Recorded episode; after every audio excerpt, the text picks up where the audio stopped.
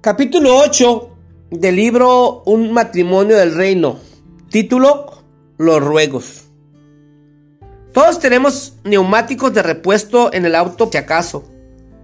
Llevamos el repuesto en el maletero para esa ocasión en que se desinfle o se ponche alguna rueda. La mayor parte del tiempo ni siquiera recordamos el neumático de repuesto hasta que pasa algo malo. Cuando efectivamente algo sale mal, Rápidamente vamos al maletero y agarramos el repuesto para que nos saque o ayude a salir de ese mal momento. Para demasiadas parejas actuales, la oración es como un neumático de repuesto. Está guardada por si acaso. Es muy fácil olvidar hasta que uno siente que la necesita para salir de esa situación adversa. Y aún entonces, cuando el matrimonio se desmorona, la oración es un componente que se subestima. Cada cónyuge está demasiado enojado con su pareja como para considerar orar por él o por ella. O son como una mujer que me dijo que estaba decepcionada de mi consejería. Cuando le pregunté por qué, me dijo que era porque su marido estaba mejorando y ahora ya no tenía excusa para divorciarse de él. Cuando el corazón se ha endurecido de tal manera que es la oración, perdió su valor mucho tiempo atrás. Muchos matrimonios están anémicos porque la vida de oración está anémica. Muchas relaciones están vacías porque nuestra vida de oración está vacía. Muchos encuentros sexuales con nuestro cónyuge son de calidad inferior porque nuestra vida de oración es de calidad inferior. Muchos hogares están llenos de conflicto y de caos porque no hemos utilizado la única herramienta vital que podía establecerse la paz, la oración. Para algunos matrimonios, la oración se parece al himno nacional antes de un partido de fútbol. Da comienzo al partido, pero no tiene relación con lo que sucede en la cancha. Es una cortesía que se dice antes de las comidas, antes de irnos a dormir o tal vez antes de salir de viaje, pero nada más. Y de esa manera muchos recurren a la oración en momentos de cortesía o de crisis, pero casi nunca la usan de manera habitual para alcanzar lo que Dios tiene preparado para nuestras vidas y nuestro matrimonio. Quiero que analicemos juntos la oración a través de los ojos de Pablo. Elegí la perspectiva de Pablo sobre la oración por el lugar en que se encontraba Pablo cuando escribió su carta a la iglesia de Filipos, la cárcel.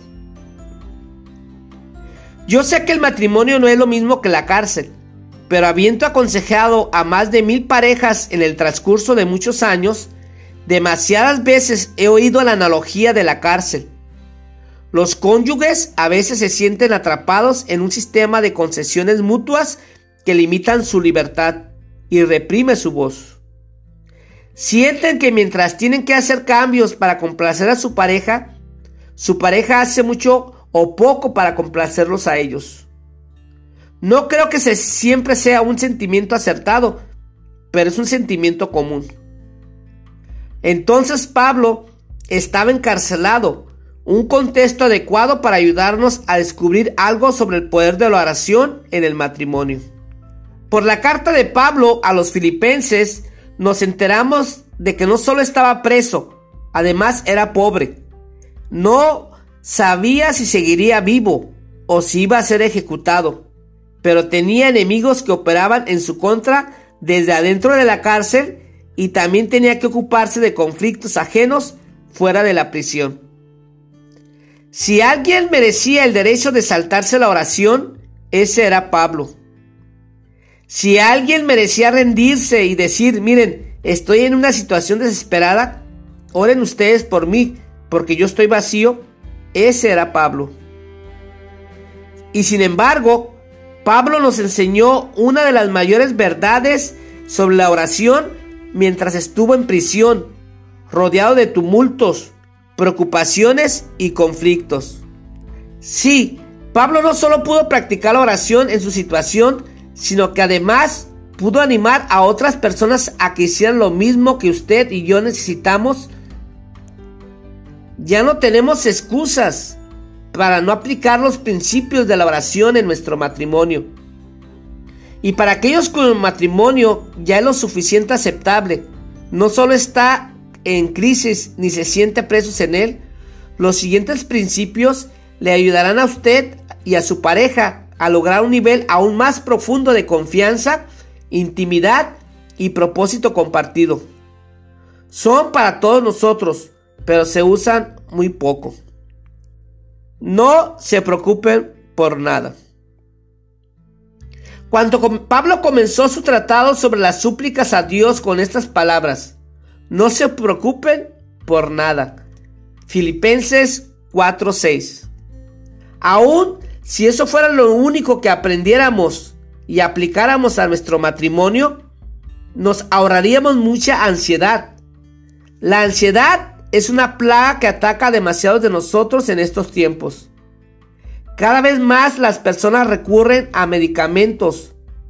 La ansiedad y la preocupación revoltean sobre la base de una buena parte de los conflictos maritales.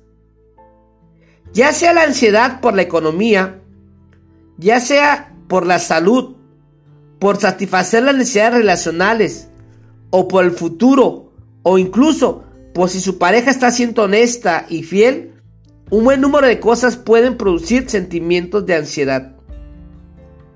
Pero Pablo, tanto prisionero y con la presión de su posible ejecución, nos dijo que no nos preocupáramos por nada.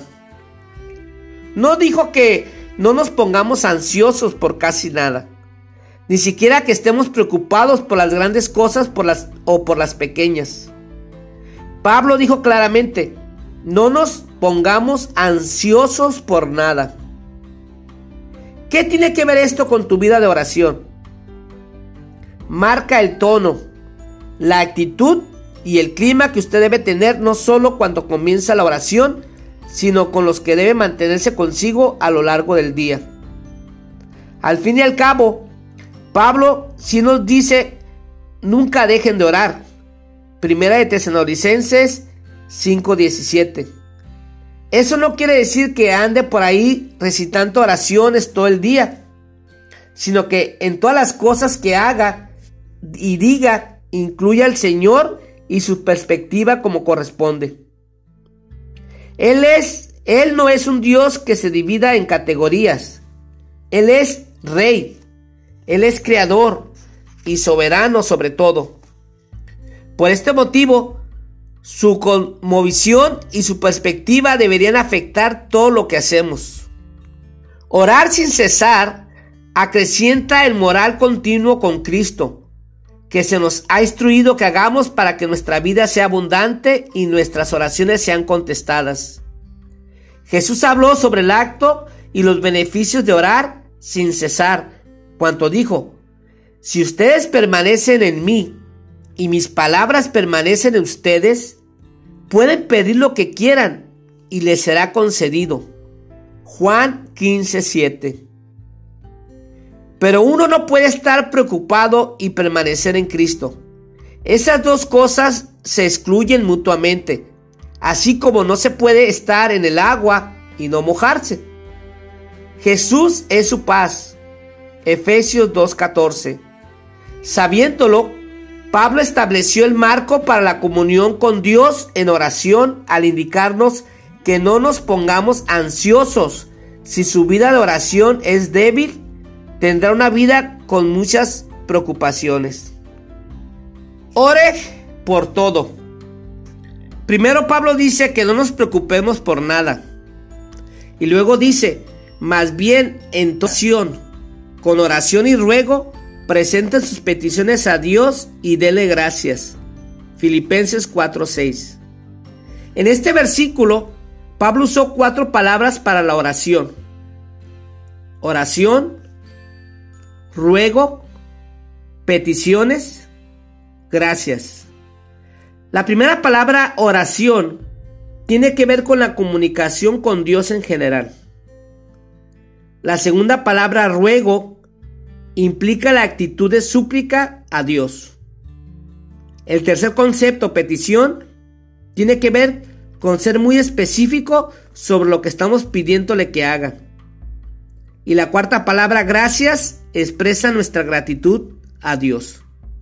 Cuando usted siga la guía de Pablo para la oración, se sentirá menos propenso a preocuparse. No se preocupe por nada y ore por todo. Sí, de todo este libro usted puede aplicar solamente estos dos principios a su matrimonio. Aún así, vería, vería mejoras drásticas. Esto es porque la oración acompañada de la fe, la falta de preocupación, es así de poderosa. Marcos 11:23. Si la fe pudo mover una montaña, puede engrandecer su matrimonio. Cuando mencioné antes mi hija Priscila, recientemente protagonizó una película llamada Cuarto de Guerra, en la que la oración es la trama del filme. En esta película, Priscila encarnó un personaje llamado Elizabeth Jordan, la esposa en un matrimonio fallido. La frustración y el enojo de Elizabeth habían contribuido al distanciamiento y a la desintegración de la relación con su esposo, Tony, pero mientras estaba en esa lucha, Elizabeth conoció a una mujer que se dedicó a orientarla en la oración. Esta anciana le habló sobre batallar en el cuarto de guerra, su closet. Le enseñó a Elizabeth a llevarle sus problemas y preocupaciones al Señor. Elizabeth escribió sus oraciones en pedazos de papel y los adquirió a las paredes del closet y pasó un tiempo habitual en ese lugar de oración, luchando por la intervención de Dios en lo que parecía ser otro matrimonio condenado al divorcio. No le arruinaré la película si todavía no la ha visto, pero cuando me senté y la vi por primera vez con Priscila y el resto de mi familia, me sentí agradecido por ese mensaje que se estaba mostrando en la pantalla. La oración realmente cambia las cosas, pero muy poco la utilizamos como la poderosa herramienta que es. No le entregamos nuestras preocupaciones a Dios, ni le damos gracias en nuestros momentos de oración. En lugar de ello, nos quejamos y nos eh, ah, ponemos autocompasión en nosotros.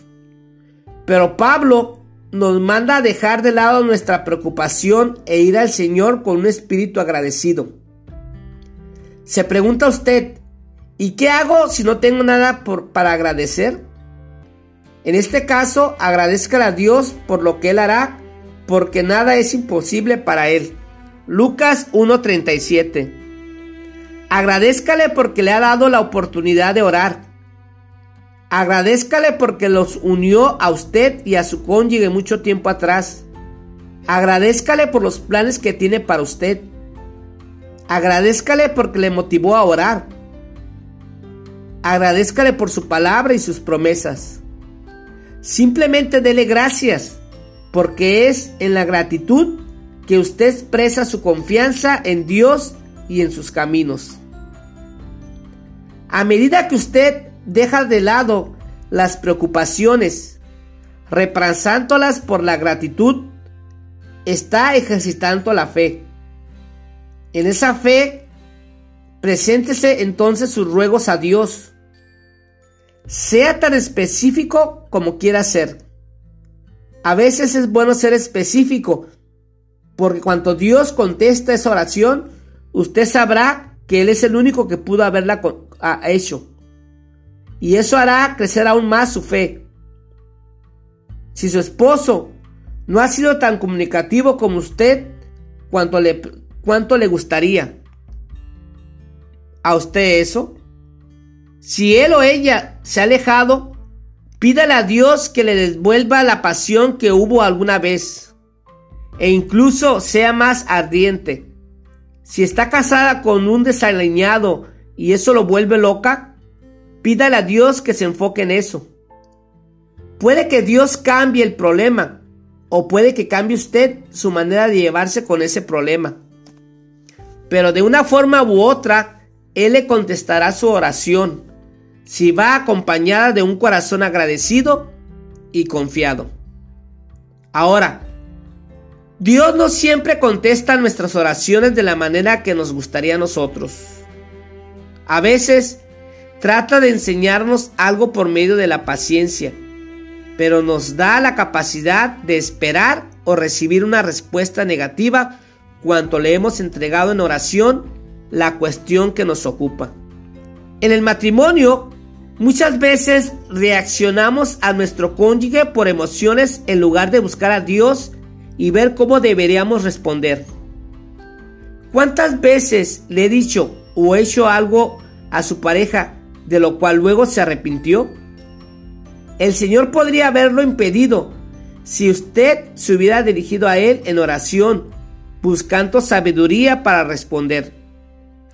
Demasiadas personas quieren ser el Espíritu Santo para su pareja, en lugar de dar lugar a que obre el verdadero Espíritu Santo. Cuando vea a su cónyuge necesita crecer, preséntese esa necesidad al Señor y pida al Espíritu Santo que lo guíe, lo corrija y le enseñe. La mayoría de las veces Dios le mostrará cosas en su propia vida que usted también puede mejorar, lo cual ayudará a la situación. Asegúrese de comenzar cada día con un tiempo de oración por su matrimonio. No precisa ser largo, pero tiene que ser auténtico. Dele gracias a Dios por su pareja y ore para que su voluntad sea manifestada en la vida de su pareja. Ore para que su pareja crezca espiritual y emocionalmente e incluso que esté físicamente sana. Pídele a Dios que rodee a su pareja de relaciones personales piadosas y que le revele claramente el propósito que tiene para la vida de él o de ella. También pídale a Dios que le dé a su pareja el deseo de administrar bien los recursos de la familia así como de dirigir, aprender y amarlo a usted. Pídale a Dios que ponga más pasión y espontaneidad en su vida sexual. Pídale que ayude a su pareja a amar a Dios con todo su corazón, su mente y su alma. Entonces, después de que haya orado por todas estas cosas y otras, dirija su oración hacia usted mismo cada día, pidiéndole al Señor que haga lo mismo en usted. Pídale que le dé un espíritu dulce hacia su cónyuge. Pídale a Dios que ambos sean amigos y amantes aventureros, unidos y compañeros de oración el uno por el otro. Y que le revele cualquier cosa de la relación en la que usted pueda mejorar. Pídele a Dios que le dé a los dos la sensibilidad de buscarlo a Él antes de reaccionar al otro. Tal vez usted me diga, pero Tony, eso es mucho para orar todos los días. Bueno, no he terminado. Su matrimonio es un pacto espiritual y el objetivo de los ataques cotidianos de Satanás. ¿Le parecería exagerado que un grupo de soldados en el campo de batalla organizara sus defensas ofensivas contra el enemigo todos los días? Tampoco es exagerado que usted impregne su matrimonio de oración todos los días. Luego de orar por estas sugerencias y por cualquier otra que quiera agregar habitualmente, asegúrese de cubrir su matrimonio con la sangre de Jesucristo para que lo proteja de los dardos de las maquinaciones las trampas y las tentaciones, etcétera, del enemigo. Pídale al Señor que coloque a sus ángeles alrededor de usted y de su pareja, para que hagan guardia contra todo lo que el diablo le envíe para destruirlos. Reprenda a Satanás en el nombre de Jesús por todo el daño que tenga pensado para ustedes. Pero sus oraciones por su matrimonio no deberían terminar ahí. Mantenga la relación en primer plano en sus pensamientos. Y cuando empiece a sentirse frustrado por cualquier cosa con su cónyuge, vaya primero a Dios antes de reaccionar. Pídale su perspectiva sobre cómo deberá responder usted y que Él intervenga. Si usted cree que su cónyuge está equivocado, haga que la oración sea un hábito y la primera línea de la defensa y la ofensiva de su matrimonio. Y preste atención a lo que Él hará. Dios le responderá con qué rapidez. Dios puede sanar los corazones revivir el amor, profundizar el respeto y el apego cuando usted funciona dentro del matrimonio, según la jerarquía y la cobertura espiritual de Dios. La paz de Dios. Es posible que cada una de sus oraciones no sean contestadas exactamente como usted le pidió, porque los caminos de Dios están muy por encima de los nuestros. Tenemos que confiar en que Él sabe que es lo mejor. Según Isaías 55, 8 al 9. Pero en Filipenses 4, 7, Pablo nos habla de algo con lo que podemos contar cuando oramos de esta manera. Así experimentarán la paz de Dios que supera todo lo que podemos entender. La paz de Dios cuidará su corazón y su mente mientras vivan en Cristo Jesús. Filipenses 4:7. Lograremos la paz. Conozco varios matrimonios que podrían beneficiarse con algo de paz. A lo mejor el suyo también. La paz es la calma en medio de la tormenta. La paz no es la promesa de que no tendrán más problemas. Es la promesa de que sus problemas ya no le obtendrán a usted. Las escrituras enfatizan en esta promesa en el libro de Isaías. Isaías 26:3.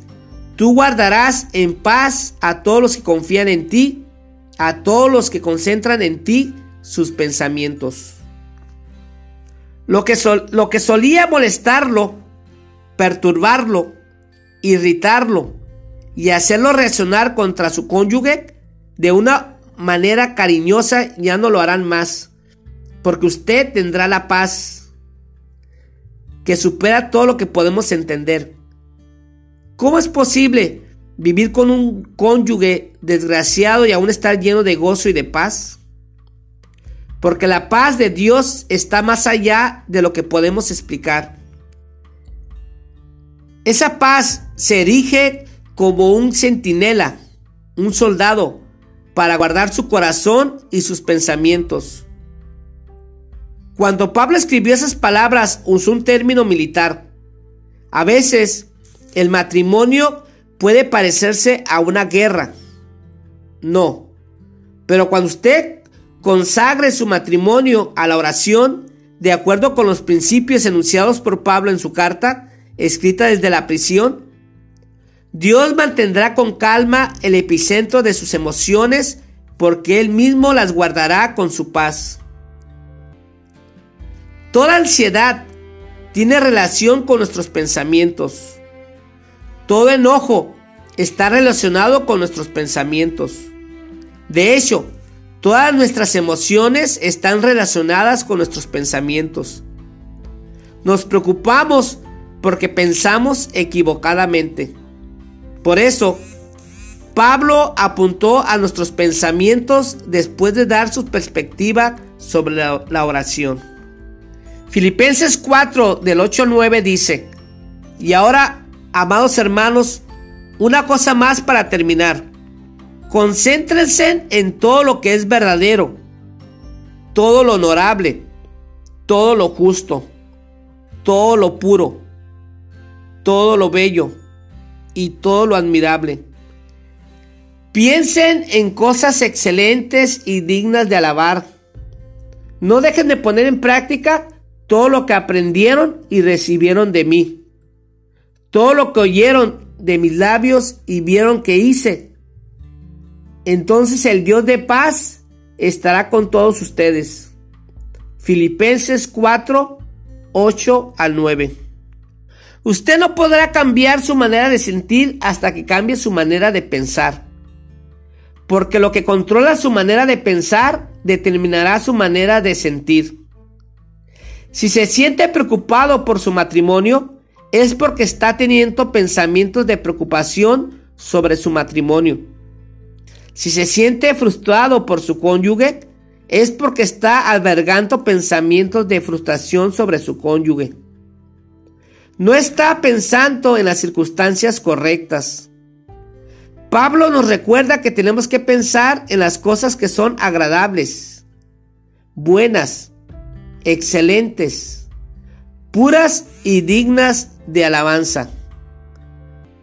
Llene su mente de esos pensamientos sobre su matrimonio y recibirá los beneficios a largo plazo que Dios promete en el versículo 9.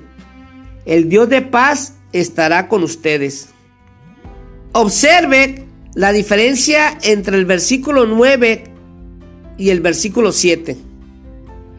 Cuanto desarrolla una vida de oración auténtica y constante, según el versículo 7, usted recibe la paz de Dios. Pero cuanto acompaña esos pensamientos que generan actos correctos, según el versículo 9, recibe la paz de Dios. Pablo les dio vuelta porque no son lo mismo. Usted recibe la paz de Dios como un medio para cubrir sus emociones intensificadas o para estabilizar sus reacciones. Esto es bueno y esencial, pero cuando usted recibe al Dios de paz, recibe mucho más de ese beneficio adicional. Ha profundizado su relación y su intimidad con el Dios omnisciente, omnipotente, soberano, compasivo y amoroso. Sus atributos se han manifestado alrededor de usted de tal manera que lo experimentará a Él como nunca antes. Un alto porcentaje de nuestras oraciones son las que yo llamo oraciones de corto plazo. Se trata de las soluciones a los problemas que podemos ver, pero nosotros servimos a un Dios de largo plazo, quien sabe lo que es mejor para nosotros a la larga. Dios mide qué hará por nosotros y cuanto lo hará, lo hará basado en nuestro bienestar a largo plazo, alineándose a los planes que tiene para nuestro destino y nuestro crecimiento. Como dije antes, es posible que Dios no conteste cada una de sus oraciones como usted quiere que lo haga. De hecho, hasta es posible que le pida que espere. Y ya, ya escuchó su queja. Pero Tony, ya no puedo esperar más. Tiene razón. No puede esperar si está frustrado, emocionalmente vacío, herido y viviendo su dominio propio. Pero si puede esperar si tiene paz. Si tiene la paz de Dios, puede aguantar hasta que Dios haga en su cónyuge y en usted la obra necesaria para que tengan una relación vibrante y sana. Y intensifique la oración. La oración es la comunión en la relación con Dios. Es el permiso terrenal para la intervención celestial. Y es una herramienta poderosa en las manos de cualquier persona casada. Pero la Biblia enseña cierto parámetro para la oración en el matrimonio, que puede hacerlo todo mucho más potente. Combinar la oración con el ayuno sexual. Ayunar es renunciar a un antojo físico, porque tiene una necesidad espiritual más profunda, junto con la comida y a veces aún mayor con el deseo para la comida. Está el antojo de la intimidad física que una persona tiene a menudo. Dios, siento quien nos diseñó, lo sabe y no omite este tema en su palabra. El principio está puesto explícitamente en Primera de Corintios, donde Pablo escribió estas palabras, en Primera de Corintios 7:5. No se priven el uno al otro de tener relaciones sexuales a menos que los dos estén de acuerdo en abstenerse de la intimidad sexual por un tiempo limitado para entregarse más de lleno a la oración. Después deberán volverse a juntar, a fin de que Satanás no pueda tentarlos por la falta de control propio. 1 Corintios 7:5 El contexto de este versículo es importante, porque en los primeros cuatro versículos de este capítulo, Pablo había estado hablando específicamente de la intimidad sexual. En esos versículos, Pablo dijo concretamente que ni el marido ni la esposa deben descuidar su deber de mantener relaciones sexuales con el otro. El sexo es un componente esencial del matrimonio que no solo da placer, sino que además libera bioquímicos complejos que como la ciencia ha demostrado unen a las dos personas, despertando deseos de protección y felicidad, entre otras cosas. Nuestro Señor no diseñó el sexo para que fuera simplemente un pasatiempo. Cuando se consume dentro de los confines del pacto matrimonial, el sexo es el pegamento desde el punto de vista bioquímico que mantiene unida a la pareja. Sin embargo, hay una ocasión en la que nuestro Señor nos indica que no nos abstengamos de tener relaciones sexuales Ahí es cuando desistimos de la intimidad física para aumentar la intimidad espiritual con respecto a la oración. Por favor, fíjese en lo que Pablo escribió.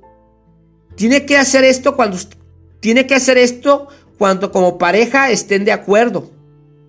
En otras palabras, se requiere de dos para tomar esa decisión, ya que como marido o esposa cristianos las relaciones sexuales ahora tienen que ver con darle placer a la otra persona, no solo a usted mismo. Versículo 3 y 4. El propósito de la oración y el ayuno sexual. El ayuno sexual busca profundizar la intimidad espiritual de la pareja.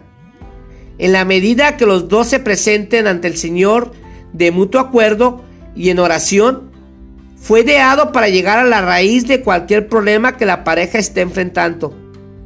Pero también puede usarse en la búsqueda de otro nivel espiritual o de avance que la pareja pueda llegar a desear.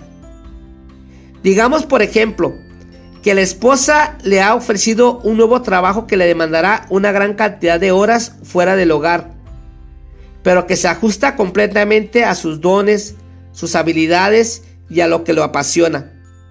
No solo eso, el trabajo promueve el reino de Dios y parece haberle llegado a ella de acuerdo con los planes dispuestos por Dios. Aún así, aceptar ese trabajo seguramente afectará la dinámica cotidiana del hogar. La oración es una manera de buscar la guía de Dios y su confirmación acerca de esta decisión. Pero la oración, acompañada del ayuno sexual, profundiza aún más la búsqueda. Genera un clima de urgencia que abre la puerta para la claridad y un acuerdo. El ayuno sexual también ocurre cuando una pareja está en desacuerdo o en algún conflicto. Y ambos miembros quieren superar los problemas que tienen, pero no ven la manera palpable de hacerlo. En esas ocasiones en que las parejas se han distanciado, es posible que no haya intimidad sexual habitual. Pero al ponerse de acuerdo en cuanto a un tiempo de ayuno sexual con la intención de orar juntos, la pareja se acerca proactivamente a la sanación en lugar de una simple reacción de conflicto. Recuerde que después de que haya pasado el tiempo establecido y acordado, la Biblia exhorta a la pareja a que se vuelvan a unir en la intimidad sexual. Gran parte de lo que causa conflictos en el matrimonio no es más que un síntoma de un problema más profundo. Aunque usted piense que se trata de una diferencia de personalidades o valor, la esencia de la batalla proviene del jardín donde Satanás causó el trastorno al hacernos que ambos miembros de la pareja dejaran sus respectivos roles y se rebelaran. Cuando la pareja no se ocupa de la raíz espiritual, porque se enfoca simplemente en el fruto, se predisponen para una tormenta cíclica. El ayuno sexual con el propósito de profundizar su vida de oración como pareja existe para llegar a la inquietud espiritual que está produciendo la confrontación física. Está diseñado para abordar las causas ocultas en el ámbito espiritual que están manifestando el conflicto en el terreno físico. Todo lo físico tiene su raíz en algo espiritual. El problema actual de muchos matrimonios es que se enfocan completamente en los síntomas físicos de la cuestión, tratando de controlar minuciosamente el uno al otro, en lugar de preocuparse de corazón y el meollo espiritual de lo que está causando el conflicto. A lo largo de los años he tenido el honor de servir como capellán de los Dallas Cowboys durante diferentes temporadas. Algunos de los mejores momentos de aquellos años fueron durante la era de Tim Laundry, cuando los Cowboys predominaron ampliamente en el fútbol profesional y llegaron varias veces al supertazón. Ahora, ¿qué tiene que ver esto con el ayuno sexual? Espere, ya estoy llegando al punto. Quizá usted no sepa que toda la semana previa al supertazón, los jugadores de ambos equipos, estén casados o no, tienen que abstenerse de sexo. Básicamente, tienen que hacer un ayuno del sexo. ¿Por qué? Porque los entrenadores se han dado cuenta de que cuando los jugadores se dedican al sexo antes de un partido, eso puede mermar su energía y su concentración. Por esto y por otras razones, los jugadores no solo tienen un toque de queda, sino también una norma de no recibir visitas durante toda esa semana. Ha habido veces en que los entrenadores se escabulleron con linternas a las habitaciones de los jugadores a cualquiera de la hora noche, pero para asegurarse de que estuvieran cumpliendo esas indicaciones.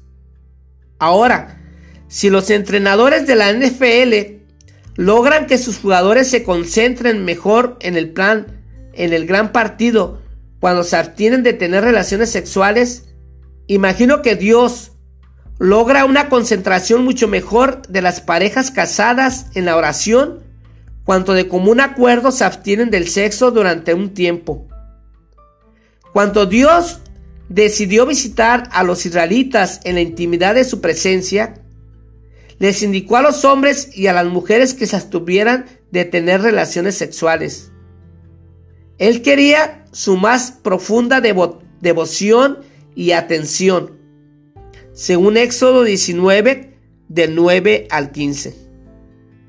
Cuando convocó a su pueblo a una asamblea solemne, un tiempo sagrado de renovación espiritual con él, instruyó a los novios y a las novias recién casados que salieran de sus habitaciones, la cual es otra manera de presionar el botón de pausa en el sexo. Joel 2.16 Si su matrimonio languidece en la confusión, la distancia o el conflicto, o si usted y su pareja está buscando la mano de Dios para pedirle su bendición, su favor, su guía o su manifestación en un área específica, el ayuno sexual le demostrará a Dios que ustedes quieren encontrarse con Él en un nivel más profundo. Cuando se consagran al sexo como pareja, descubren cómo sintonizarse físicamente el uno con el otro.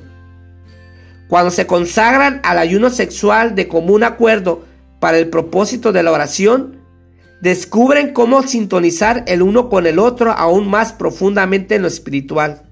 Como resultado, tener una experiencia superior con Dios producirá mayor crecimiento en su relación.